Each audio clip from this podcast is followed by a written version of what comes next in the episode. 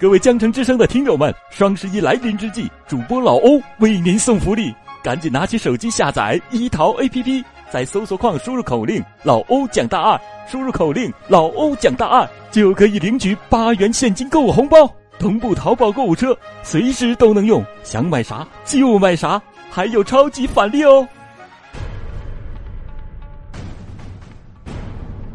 他被杀二十一年，尸首终于重见天日。欢迎收听老欧讲大案奇案系列之李阳失踪谜案，来源危言耸听。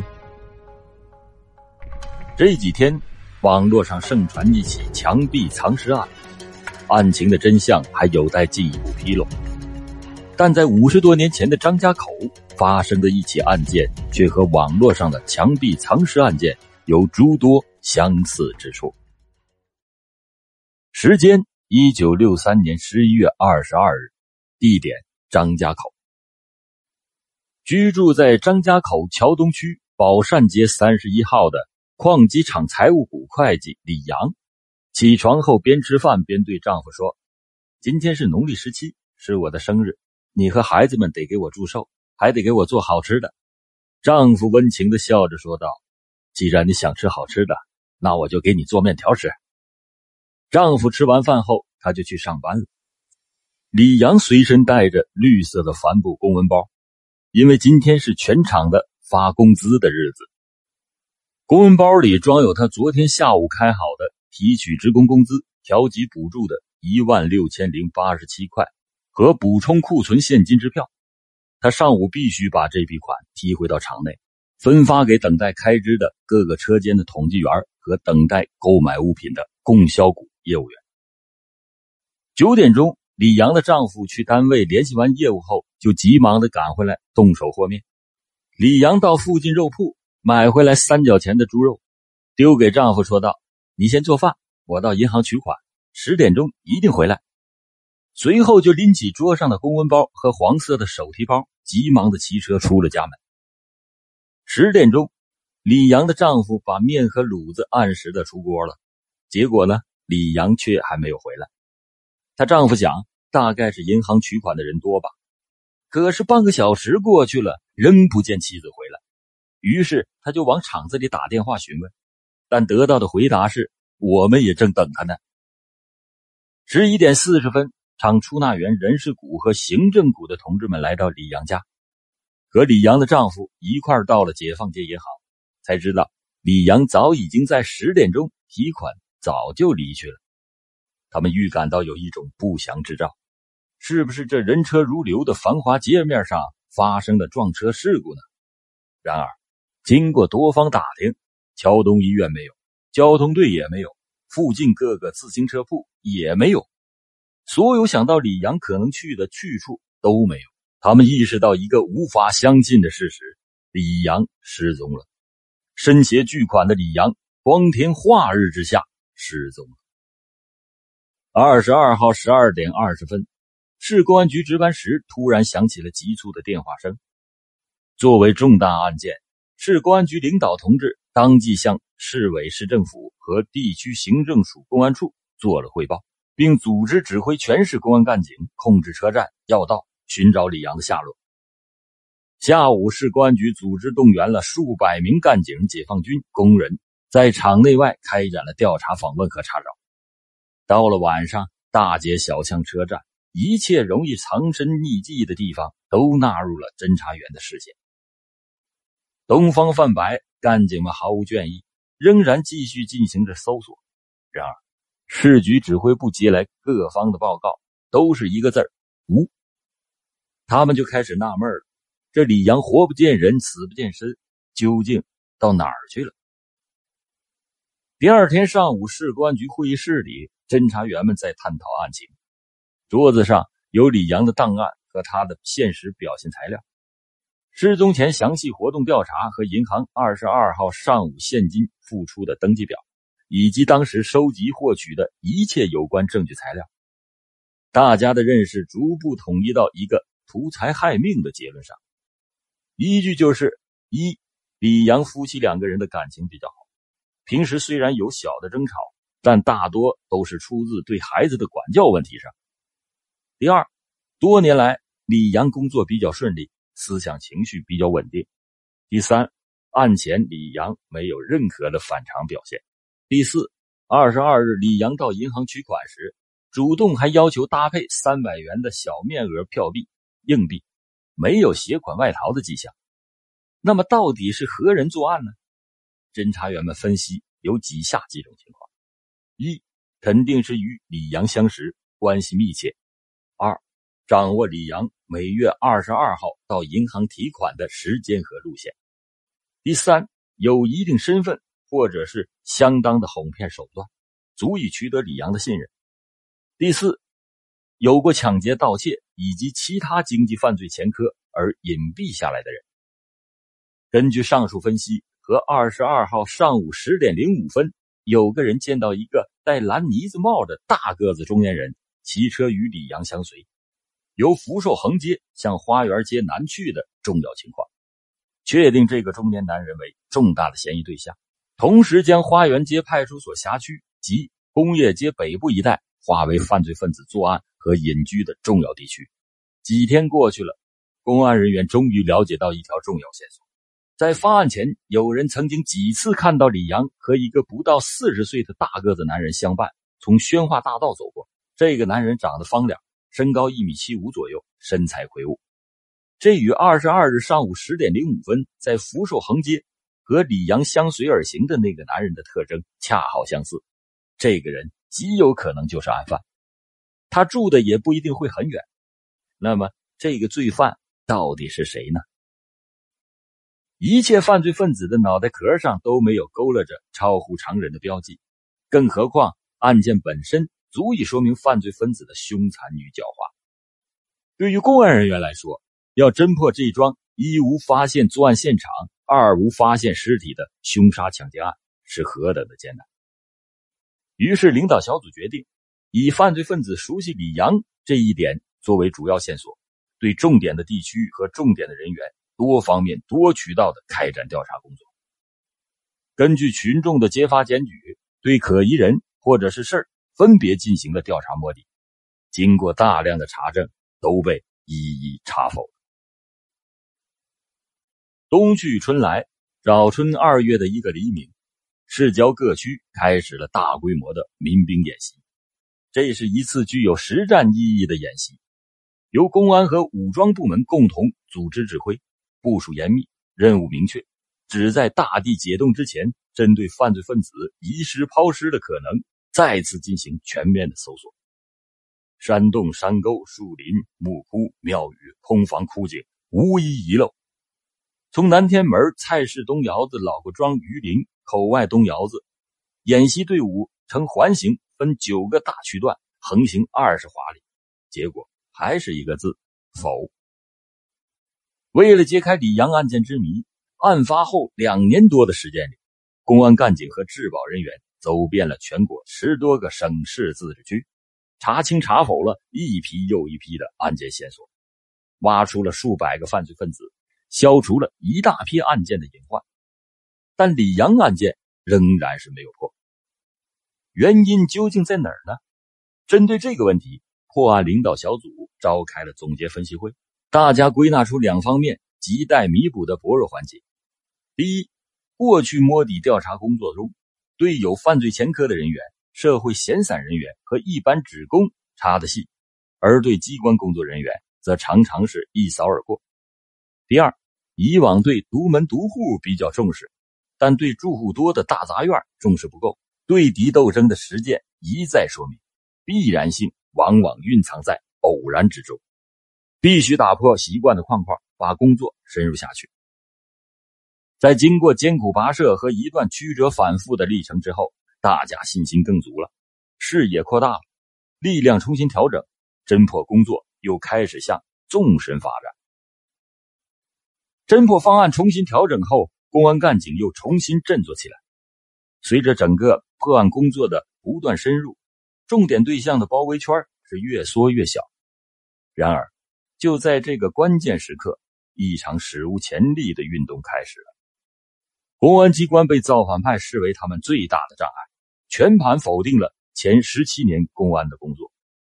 在那黑云压城城欲摧的形势下，一时间社会上的沉渣泛起，向公安机关进行猖狂的反扑，大批公安干警惨遭迫害，特别是各级公安机关的领导无一幸免，一个个以黑线人物、流毒分子等莫须有的罪名被揪斗，致使公安机关的正常秩序遭到了严重的破坏，各项公安业务工作无法开展，李阳案件。侦破工作也就从此被拦腰斩断。一九六八年，随着砸烂公检法的狂风逐浪，四代会李阳专案组产生了。这个所谓的专案组，从一开始就通过搞李阳专案，把矛头直接对准了公安机关，打击陷害了广大公安干警，特别是过去曾参加侦破李阳案件的领导和干警，全部都被纳入了监控对象。演出了一幕幕的丑剧。有一天，一名公安干警上街买东西，一出家门呢，就发现有人跟踪。他进商店，那个人也跟进商店。突然，民警就不见了。那个人急忙是拔腿就追，可是，在拐弯处啊，竟然差一点栽到那个位民警的怀里。还有一天夜里，一位公安干部家的灯熄灭了，一个黑影却探头探脑的出现在院墙上。就在那黑影向房檐摸索的当，屋门哗了开，随着一声厉喝，黑影从墙上掉下来。嘿，上前一看呢，又是当时所谓的专案组的一个家伙。这个所谓专案组里极个别人，就是利用这种手段，不知跟踪过多少的公安干警，有的干警家属也被跟踪，受到了审查抄家。项庄舞剑，意在沛公。这个专案组个别人侦查技术呀，尽管拙劣，但想要达到把公安机关搞臭的目的，他们还是要在李阳案件上借题发挥，大做文章。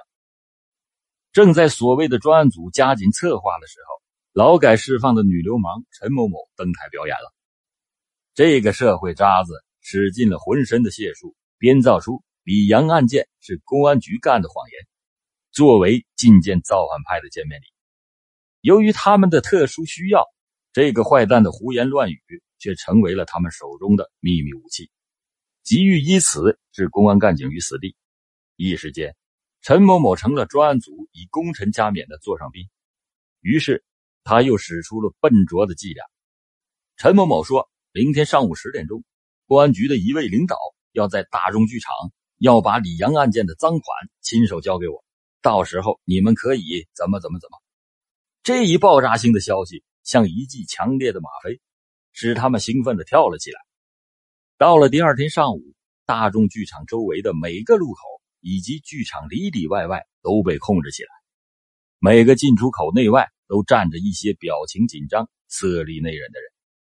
时间到了，时间又过去了，然而不仅公安局的那位领导没有出现，就连陈某某的影子也没有见着。行动组的人员一下子从头凉到脚底，这一场迫害公安干警的预谋彻底的破产了。但在他们屡次碰壁之后，仍然不死心，迫害公安干警、株连无辜的丑剧愈演愈烈。与此同时，社会上也出现了李阳案件破获了，李阳是特务，已经跑到香港等等的流言蜚语。时间义无反顾的推动着历史的车轮。十年动乱结束了。一九八四年六月十四日下午六点左右，东河沿改造居民住宅区的基建工地上，正在挖掘地基的包工队三名民工遇到了一块厚度异常的水泥地面。当用力砸开地面后，一敲下去，挖出了一只带着脚骨的皮鞋。接着几敲，又挖出了一颗带着长发的颅骨。哎呀，尸骨！民工们惊奇的呼喊着，立刻招来了一群围观的群众。哎呀，不要再挖了！随着一声喝叫，一位身板壮实的五十多岁的老大娘挤上前来。她就是本街道的治保主任刘凤珍。他看到民工们不以为然，便严厉的说：“再不停下来，公安局派出所追究，一切由你们负责。”此时，这个二十一年前曾经同公安干警和其他治保干部。为了查破李阳案件而奋战了无数个日日夜夜的街道居民组长，脑子里闪出一个问号：这尸骨会不会是李阳的呢？治保主任刘奋珍想到这儿，他急忙向附近的工业街派出所做了汇报。民警们立即赶到现场，命令把已经装上拖拉机的土全部卸下来，将尸骨和需检物收集到一起，并立刻用电话向桥东分局做了报告。分局立即派出两名副局长带领刑警队，部分的干警赶到了现场，在疏散围观群众、保护现场的同时，就地进行了调查访问。到了晚上七点三十分，市局领导同志闻讯后，立即带领市局刑侦科和技术人员赶到现场，会同分局的同志们开始了勘检工作。领导干部、民警同志一个个蹲伏在地上，全神贯注的。过目着每一块尸骨的残片，用手一捧一捧的筛滤着坑土。面对这现场、这尸骨、这一切的遗留物，每个人的脑子里都闪现出一个问号：这里是当年发生李阳案件的重点区，这尸骨会不会就是李阳呢？但是，不管死者是谁，对于这种把死人埋在自己家住房的怪现象，必须是认真对待。当侦查人员发现死者颅骨有钝器砸伤的痕迹后，初步断定属于非正常死亡。所以在初步确定此处就是因为经济犯罪曾经被判刑五年的原地区物资局总务科乔世纪的房基之后，市局领导同志当即批准对乔世纪进行收容审查。到了晚上八点三十分左右。执行收审乔世纪的干警开车来到了木业街地区物资局家属楼。当他们刚上楼梯时，突然听到楼上传来了一阵哭声。他们预感到意外的情况发生了，便大步的赶到了乔世纪的家里。屋里的人被公安人员的突然出现惊呆了。在紧张的气氛凝固了几秒钟之后，一个唯一比较镇定的五十多岁的女人站了起来。她就是乔世纪的老婆张宝珍，那死灰色的松坠的眼泡里，两道冷漠的目光与公安人员对视着，有气无力的从两唇之间挤出了一句话：“乔世纪死了。”那具尸体横躺在卧室的床榻上，惨白的方脸上几道横肉松弛了，嘴角还溢流着一点没有擦尽的口水。但是案件并没有因为乔世纪的死亡而停止侦破。公安机关推着张宝珍进了警车，经过细致的调查研究，根据有经验的法医对尸骨和现场遗留物仔细验证的结果，确定了发现的尸骨就是李阳无疑。然而，凶手是谁？作案经过又是怎么样呢？要解开这个谜，侦破调查工作首列其名的当然是乔世纪。这个乔世纪当年五十四岁，是怀来县新保安人。一九四五年八月参加了工作，一九五零年在张氏公安大队工作期间，就因为严重违法乱纪，在一九五一年底被清除了公安队伍。一九五四年在市委党校工作期间，因贪污问题又受到了留党察看的处分。在一九五五年市政府工作时。他又因为工作作风问题，市直机关党委给他了开除党籍、行政记大过的处分。一九六三年，他调到了物资局工作期间，因为以前的经济问题，被市委不定期的令其反省检查。一九八三年八月，又因为犯了严重的经济罪，被判处有期徒刑五年。一九八四年六月十四日下午，乔世纪从现在住房的阳台上。一直紧张的注视着楼下挖地基的现场。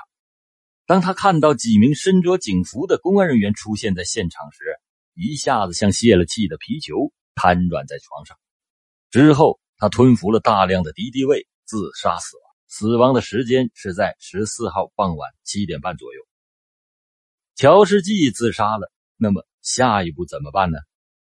毫无疑问。乔世纪之死给整个破案带来了很大的困难，现在只能是审问他的老婆张宝珍。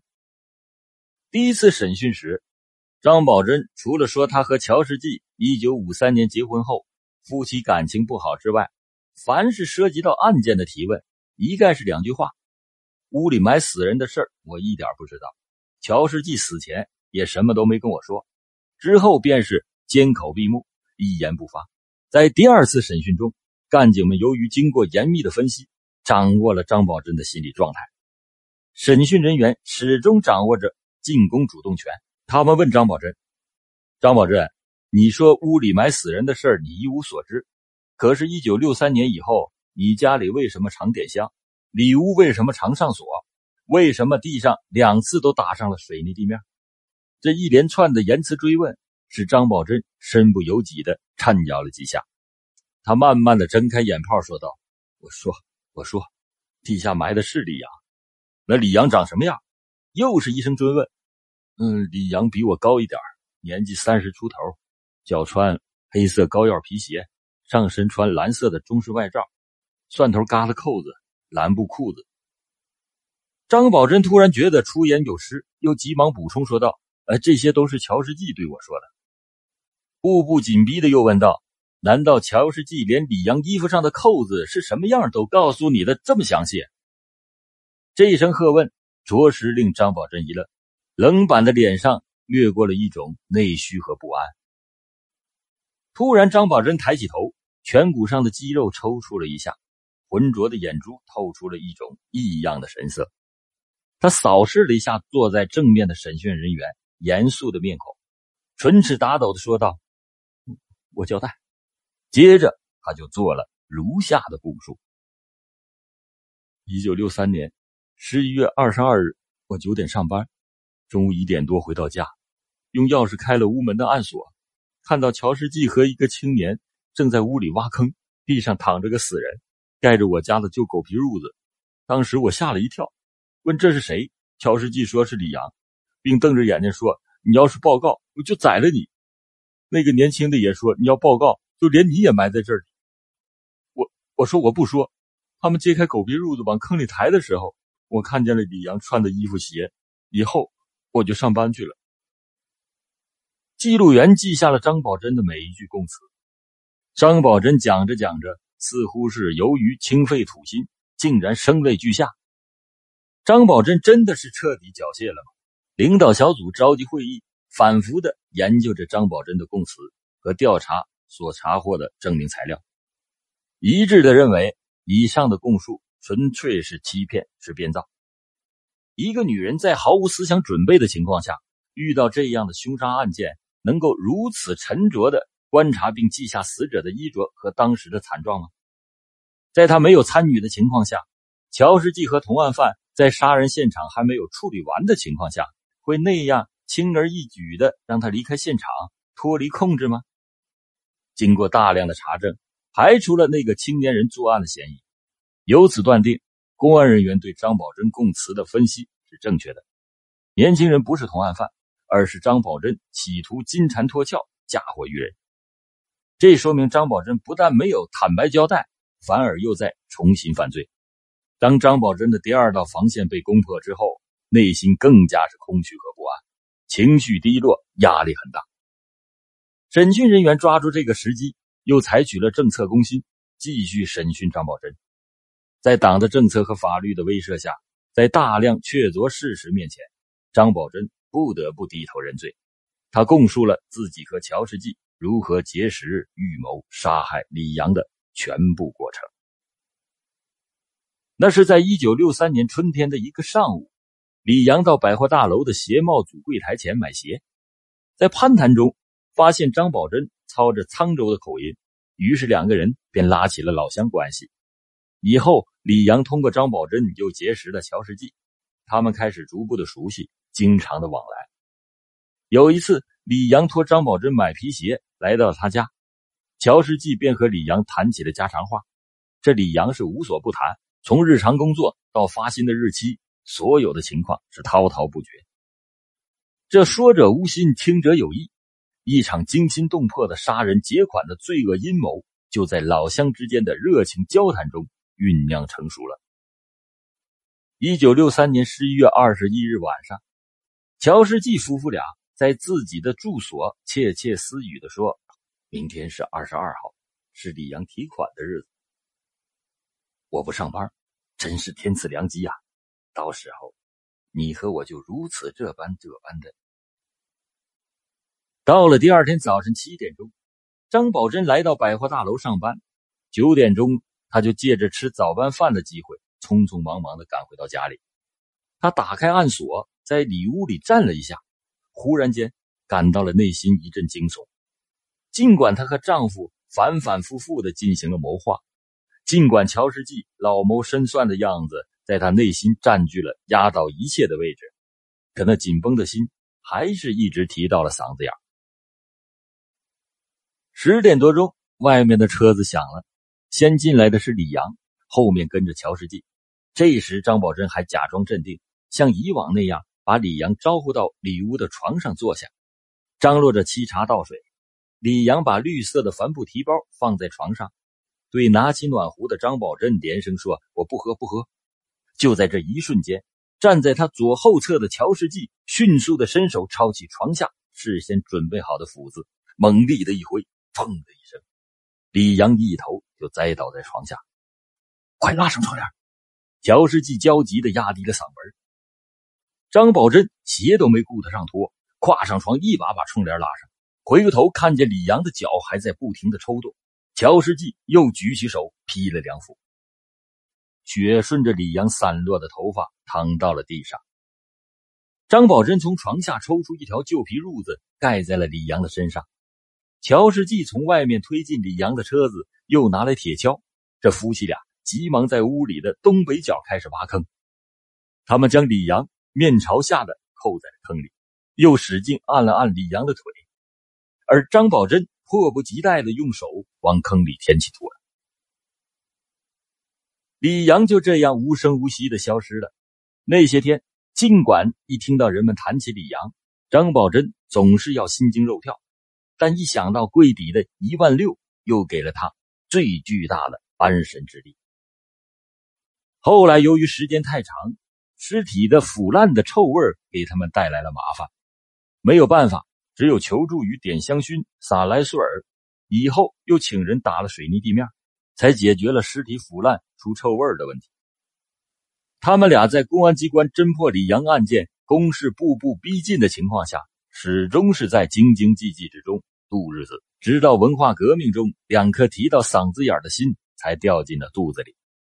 有一天，乔世纪兴冲冲的回到家，背着孩子向妻子报喜道：“为了李阳案件，有人整上公安局了！哎呀，真痛快啊！”于是啊，这两口子喝起了美酒，哼起了小调。接着，家里穿的、用的摆设也开始弃旧换新了，什么高档的烟酒，什么高级的泥料，多机转多转，是应有尽有。就连儿女结婚，都成箱成箱的买茅台酒，大讲排场。